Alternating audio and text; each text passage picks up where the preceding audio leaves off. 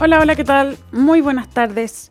Bienvenidos, bienvenidas a un nuevo miércoles de terapia chilensis. Es un día miércoles 7 de junio. Pablo Ortúzar, como todos los miércoles, está con nosotros desde eh, Escocia, pero aquí en espíritu y en voz. Y Arturo Fontena en el estudio. ¿Cómo están ustedes? Muy bien, gracias. Lo más bien. Qué bueno. Te vemos eh, de presidiario americano vestido de, de naranjo. ¿Algo que decir al respecto? Eh, no, no, ella estaba barata, com- compro poleras por internet y esta estaba muy barata, quizá era por eso. Muy bien, muy bien. Está bueno el color en todo caso. ¿Y Cítrico. el verano allá? Sí, verano, totalmente. El día está durando como muchísimas horas. Qué bueno. Oye, Pablo eh, y Arturo, hoy día finalmente ya se constituyó el nuevo Consejo Constitucional, valga la redundancia. eh, en la comisión experta le entregó esta mañana el anteproyecto al nuevo Consejo, el Consejo que se va a integrar finalmente 50 personas, porque Aldo Sangüesa, que estaba en medio en veremos hasta último minuto si es que llegaba o no, eh, finalmente no llegó, por lo tanto no asume y se cierra con eso eh, su participación, su que no fue, digamos, eh, en este consejo. Quedó como presidenta Beatriz Evia, Beatriz Evia es republicana y eh, como vicepresidente de la instancia quedó eh, Aldo Valle, el ex rector de Valparaíso. ¿Qué les parece? ¿Cómo lo vieron? Un, un tono, una ceremonia francamente fome comparado con lo que, con lo que habíamos visto. Eh, pero bueno, les doy la palabra a ustedes. Pablo, O sea, a mí los discursos me parece un tono absolutamente adecuado para la instancia. Eh, el de la señora Evia, eh, Sí. en particular, lo encontré muy destacable. sí, Eh, justamente porque, porque era importante, ¿cierto?, que cuál iba a ser el tono de la participación de los republicanos en la instancia, siendo que tienen esta mayoría, y fue un llamado al diálogo, a la conversación y a la, y a la construcción eh, que, que, digamos, eh, vistas del el, el temor que algunos tenían razonable de que los republicanos pudieran entrar a la instancia de forma avasalladora. con la pata Eh, encima. Pero no, a ver, voy a recordar un poco lo que dijo ella para quienes Mm. todavía eh, no lo saben. Ella asume, como, como dice Pablo, con un discurso muy dialogante, muy eh, invitando al diálogo. Dice que eh, Chile no está bien como representante del sur, la ciudad del mundo rural y también de las regiones del norte y del centro. Doy fe de la crisis profunda que vive nuestro país, una crisis económica, política, pero sobre todo social. Y dice, estoy convencida de que más allá de nuestras diferencias, si ponemos a las personas y a Chile por delante y actuamos con seriedad, este proceso puede ser exitoso y contribuir a terminar con la incertidumbre e inestabilidad que ha marcado el devenir de nuestro país en los últimos años. Esos es más o menos los highlights del discurso de eh, Beatriz Evia, la nueva presidenta. ¿Tú decías, Pablo? Que era un tono completamente distinto a lo que se había visto y que despeja de alguna manera los temores de que los republicanos entraran con la, con la pata encima, como se dice, ¿no? Bueno, por lo menos esa fue, Eso su, creo yo. Esa fue su intención. da eh, y da la impresión de que ella es una persona muy cercana a Cast. Sí, Estuvo a cargo de las juventudes de Cast. Sí. eh, trabajó también con el diputado eh, Harry Jurgensen. Jurgensen. Mm. Eh, es abogado y viene de Osorno. Pero es una persona que está como bastante en el corazón del Partido Republicano, la impresión. Así es, ella, en, bueno, el bando, en el bando de Castro, porque recordemos que en la semana, o sea, eh, Rojo Edwards eh, ha estado en una campaña de, de pegar como pueda, digamos, eh, y, que, y que queda un, hay un reducto republicano radical que ya están llamando a votar rechazo, etcétera, etcétera. Pero claramente, al parecer, lo que, lo que predominó en, en la convención no es ese, esa facción, lo cual son muy buenas noticias. Bueno, ella sí, pues efectivamente es del como núcleo duro de José Antonio Cast. Decíamos que tiene 30 años, dirigió a los jóvenes en la campaña eh, presidencial de Cast. Antes había estado, creo, no sé si antes después, como bien decía Arturo, como asesora parlamentaria. También estuvo en, Acción Republicana, que es este centro de, de estudio, de pensamiento asociado al Partido eh, Republicano. Y eh, ella es la que más, la votación más alta que obtuvo como, eh, en el fondo, como candidata republicana en, de la circunscripción o sea, en relación a la circunscripción por la cual estaba eh, participando. Así que, eh, bueno, hay, que ver cómo, cómo se desarrolla de aquí en adelante, pero aparece esta nueva directiva, es Beatriz Evia, republicana. Yo creo que también republicano hace un gesto interesante ahí al poner a una mujer. Mm. Porque la, la, que habían planteado antes era Ninoshka Payauna, eh, pero esa alternativa se cayó, producto de que se conoció que tenía ciertos antecedentes que no se conocían, entonces que podían entorpecer de alguna manera esta llegada como primera, eh, primera figura del nuevo consejo, así que eh, se decidieron por la candidatura de Beatriz Evia, quien ganó con 33 votos, mientras que Aldo tuvo 17 y por eso queda como vicepresidente.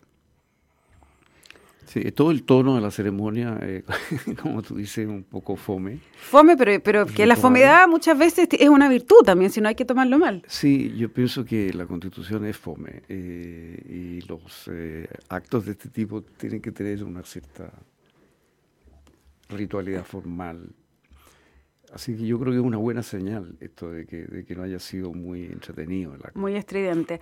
Ahora, ¿qué expectativas tienen ustedes de lo que pase de aquí en adelante? Que el anteproyecto, eh, ¿cuánto se puede mover o no? Hasta el presidente Boric dijo el domingo que eh, él lo votaría, votaría que sí, si es que es este, si el texto queda igual a lo que está ahora.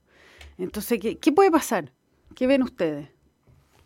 No, se va a tener que mover un poco, sin duda, porque Republicanos necesita eh, convocar a, las facciones más duras del propio partido. Y ahí va a haber eh, eh, debates que, que, se van a dar. Obviamente, yo creo que el, tema del Estado social se va a tener que discutir a fondo y, no va a salir igual de parado igual. Esta, porque, en el fondo ahí ese, es como el es como el la frontera de conflicto entre republicanos y el mundo del, del, gobierno, porque el mundo del gobierno dice que esa es su línea roja y, hay sectores republicanos que dicen lo mismo, o sea que el Estado social no puede quedar tal, como está. Eh, más allá de eso, yo no, e, esa, esa, es la, la, principal zona de, de, debate que yo veo. Eh, y en el, en el, resto no sé, no, no, sé qué otros cambios se puedan hacer. Puede que se quiten eh, algunas cosas eh, como eh, discutimos hace un, hace un, par de programas, digamos que había algunos, algunos temas más o menos complicados, pero que no, no son de gran polémica. Sí, a mí me parece que el punto más conflictivo, pero no solo para los republicanos, digamos, del ala más de derecha, sino que para, para los representantes de, la, de, la, UDI, de, Renovación Nacional, en general, para, para Evópoli, en fin, para todo Chile, vamos, es la cuestión de si debe o no debe quedar en el texto constitucional la opción en materia de salud entre una institución pública y una institución privada, y si debe o no quedar en la Constitución eh, la idea de cuenta de capitalización individual con libertad de elección entre distintos proveedores públicos y privados. Yo creo que esos dos puntos van a ser bien, bien discutidos.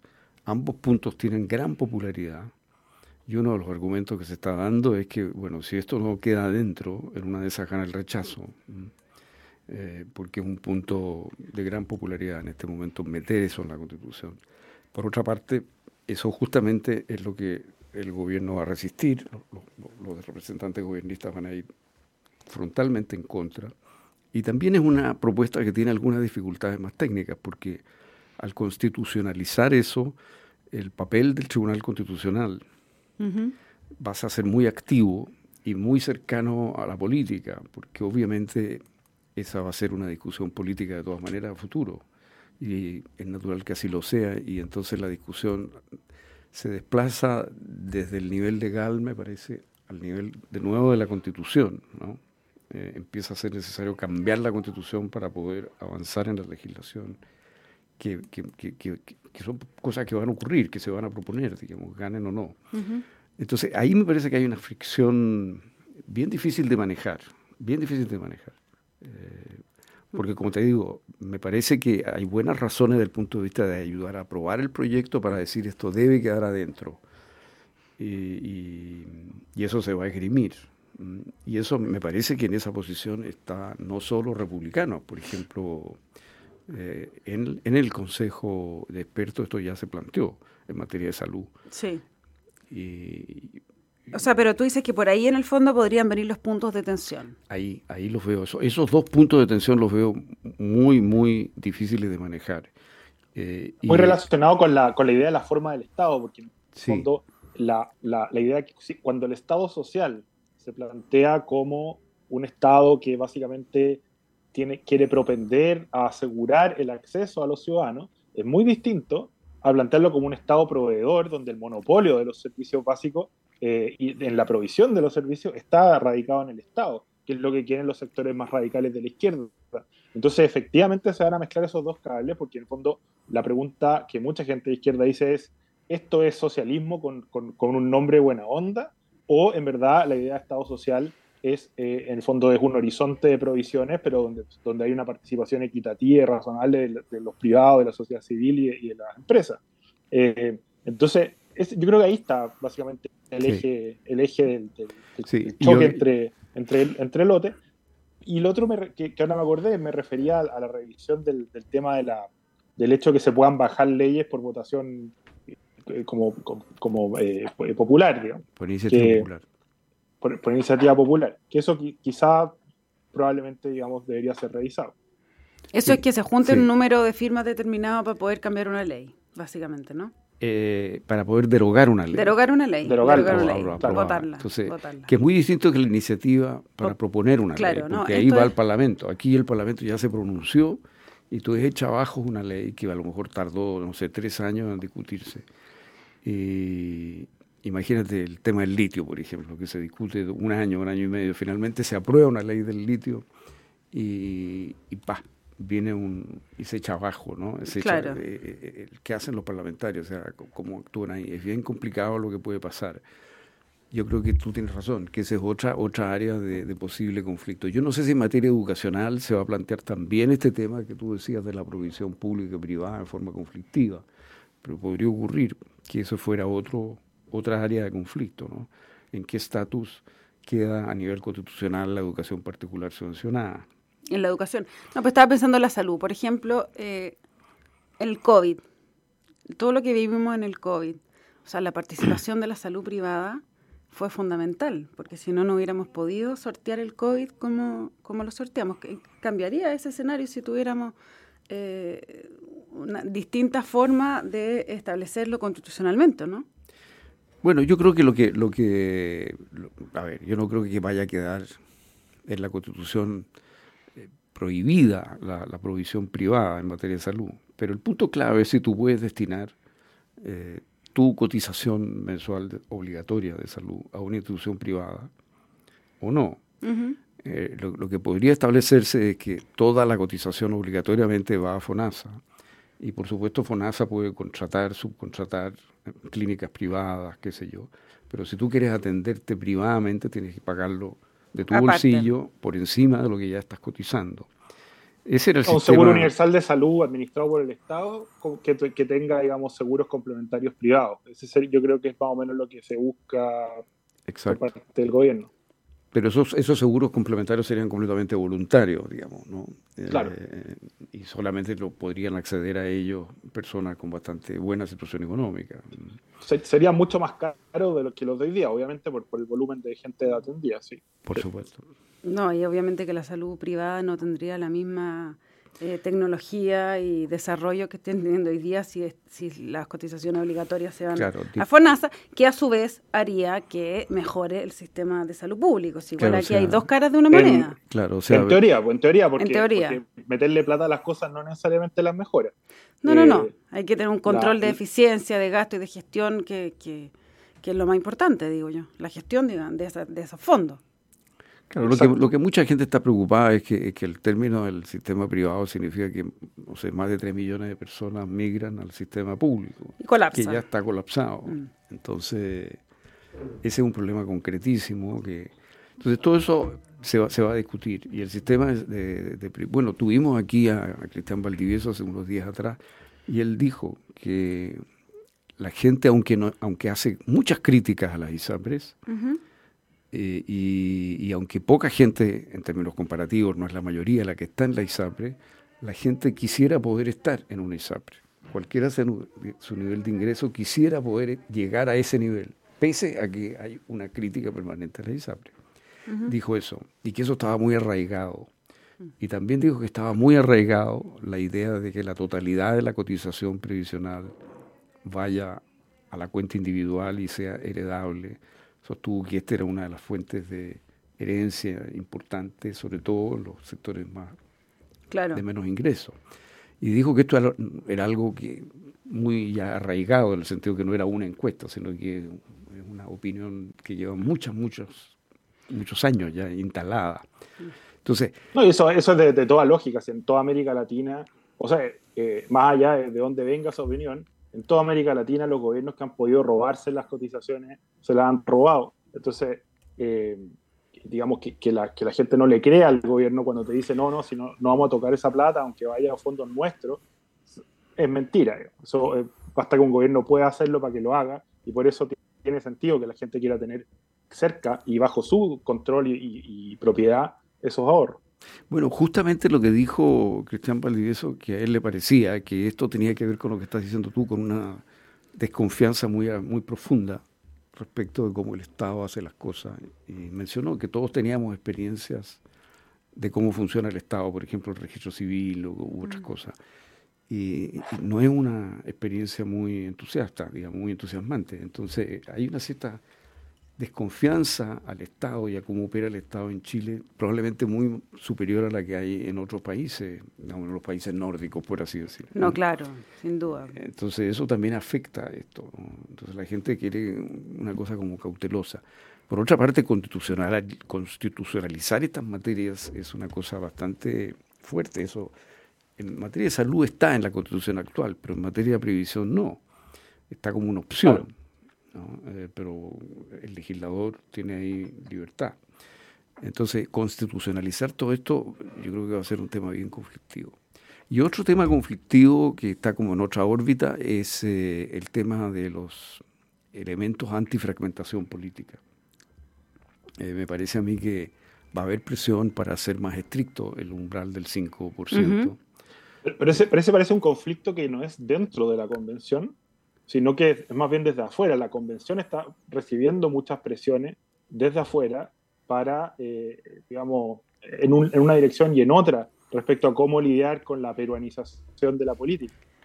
O sea, y esto tenía que ver con que ese supuestamente está el umbral, pero por el otro lado hay muchas fórmulas para saltárselo, ¿no? En el fondo está muy relativizado eh, ah. y hay una gradualidad que hace que sea como a ocho años plazo el efecto real del 5%. Claro. Entonces queda muy lejos. Y, tampoco es un efecto tan fuerte porque si tú tienes ocho diputados puedes saltar. En fin, eh, eh, se, ha relativizado mucho el umbral. Y, hay otros puntos conflictivos, como por ejemplo el tema de la prohibición de los pactos preelectorales que es algo que la izquierda y el oficialismo busca y la derecha más bien resiste. Pero ahí al republicano le podría interesar esa norma, porque es una norma que, perjudica a Chile Vamos. Claro. Eh, y yo creo que ese es otro tema que se va a discutir. Y después lo más importante, a mi juicio, es el tema de la, del número de representantes por distrito. Porque no nos olvidemos que toda esta fragmentación increíble, que ya tenemos 21 partidos adentro y podríamos tener más en cualquier momento adentro del Parlamento, parte debido a la reforma constitucional del año 15, que estableció ocho, en los, distritos grandes, ocho representantes por distrito. Eso es mucho. Entonces, eso es lo que está causando esta, y además estableció requisitos muy simples para poder constituir un partido. Entonces, la legislación, en el fondo, ha estimulado esto. Y eso es lo que hay que abordar. Y yo creo que ese tema, reducir el número de representantes por distrito, es otro de los temas en los que va a haber discusión. Los representantes de Chile Vamos en la comisión experta se jugaron muy a fondo por esto, y más bien en eso fue el oficialismo el que se opuso. Mm. Entonces hay como líneas cruzadas ahí, digamos. Pablo, ¿tú ibas a decir algo? No, no, yo estoy de acuerdo. ese es más o menos el, campo de batalla que, hay. Eh, que, pero pero como vemos es algo bastante más acotado, razonable y civilizado que la discusión, que, los, frentes que abrió la, convención pasada. Entonces, eh, eso, eso va a permitir que se que pueda haber, haber, más participación desde el sistema de la opinión pública en, esta, en estos asuntos eh, y por lo tanto menos opacidad, supongo yo, en la resolución de los mismos. Pero ¿por qué crees que puede haber más participación? Yo estaba pensando justamente que, que claro, efectivamente son, son temas muy importantes, pero son temas muy de nicho también. O sea, ¿qué mm. le puede importar a la señora o a un señor eh, que le vengan a hablar de la fragmentación de los partidos o la representación de partidos por distrito? Es algo que realmente es muy, alejado. es muy importante lo que te digo. Pero... tanto digamos, a, la, a la gente. Quizá a mucha gente le da lo mismo nomás.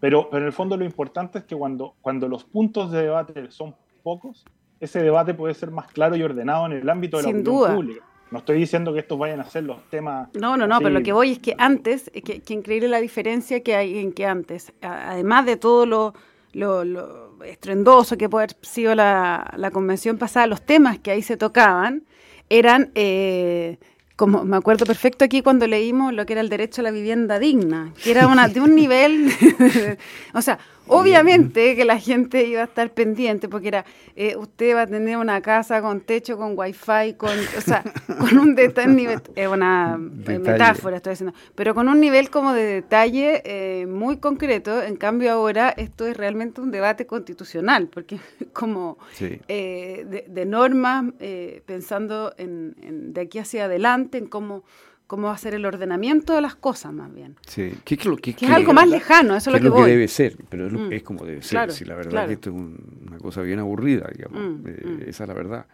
Ahora, yo tengo la impresión de que, sin embargo, el tema de los fondos previsionales y su propiedad y el tema de la opción en materia de salud son temas que van a tener bastante llegada y que la gente va a reaccionar, y que va a haber movimiento y presión.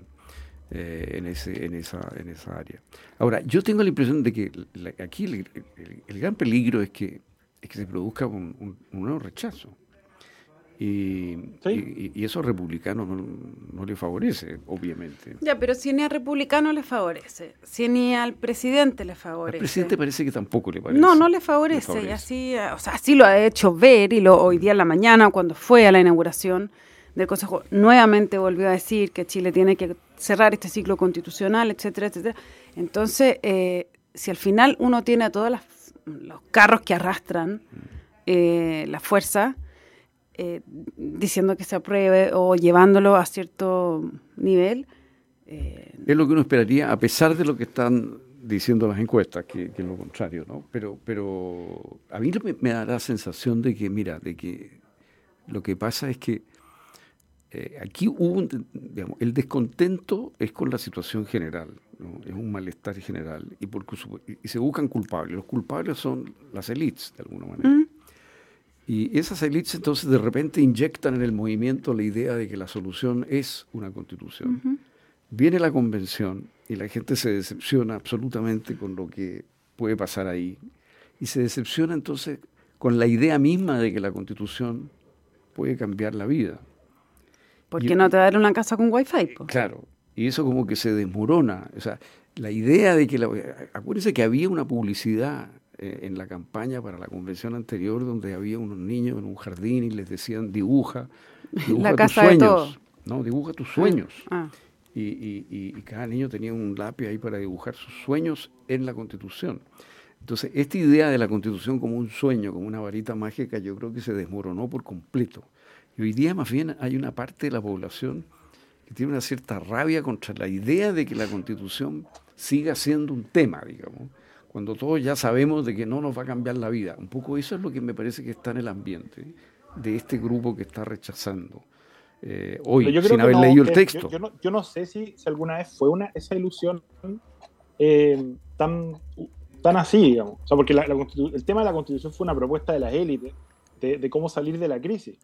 Pero, pero lo que más da rabia a nivel popular, y eso está medio de siempre, digamos, es la incapacidad de las élites de ponerse de acuerdo y empezar a, empezar a, concretizar cosas, porque se van en puras peleas, puras discusiones, y nunca se llega a nada concreto, nunca se, digamos, se despacha algo, se, se, se, van a, se, llega a cambio en el plano de la realidad. Entonces, la paciencia con las élites para que se pongan de acuerdo en cómo ponerse de acuerdo, que esa es la discusión constitucional, yo creo que ya está bastante agotada.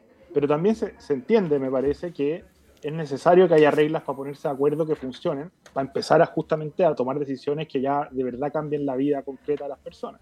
Eh, la, convención pasada trató de decir que la constitución iba a cambiar la vida concreta de las personas y esa tesis fue rechazada por la población, con mucha razón, porque es una estupidez. Eh, entonces, claro, ahora el, tema es eh, que, que, ojalá las peleas chicas no se coman esta, este proceso y haya un cierto nivel de consenso respecto a qué es lo que vamos a hacer de aquí en adelante. Pablo Ortúzar, Arturo Fonten, Muchísimas gracias por esta conversación de día miércoles en Terapia Chilensis. Les cuento que la transformación digital de tu empresa nunca estuvo en mejores manos. En Sonda desarrollan tecnologías que transforman tu negocio y tu vida, innovando e integrando soluciones que potencian y agilizan tus operaciones. Descubre más en sonda.com. Sonda Make It Easy. Quédese con nosotros porque a continuación información privilegiada al cierre y luego sintonía crónica debut junto a Bárbara Espejo y Francisco Aravena. Hoy el disco debut de Ramones. Y luego a las 21 horas, nuevo programa, el Hub de Sustentabilidad. Muchachos, muchas gracias por esta conversación y nos encontramos con Pablo el otro miércoles, con Arturo mañana a las 8 con más terapia. Que estén bien. Muy buenas noches. Nos vemos.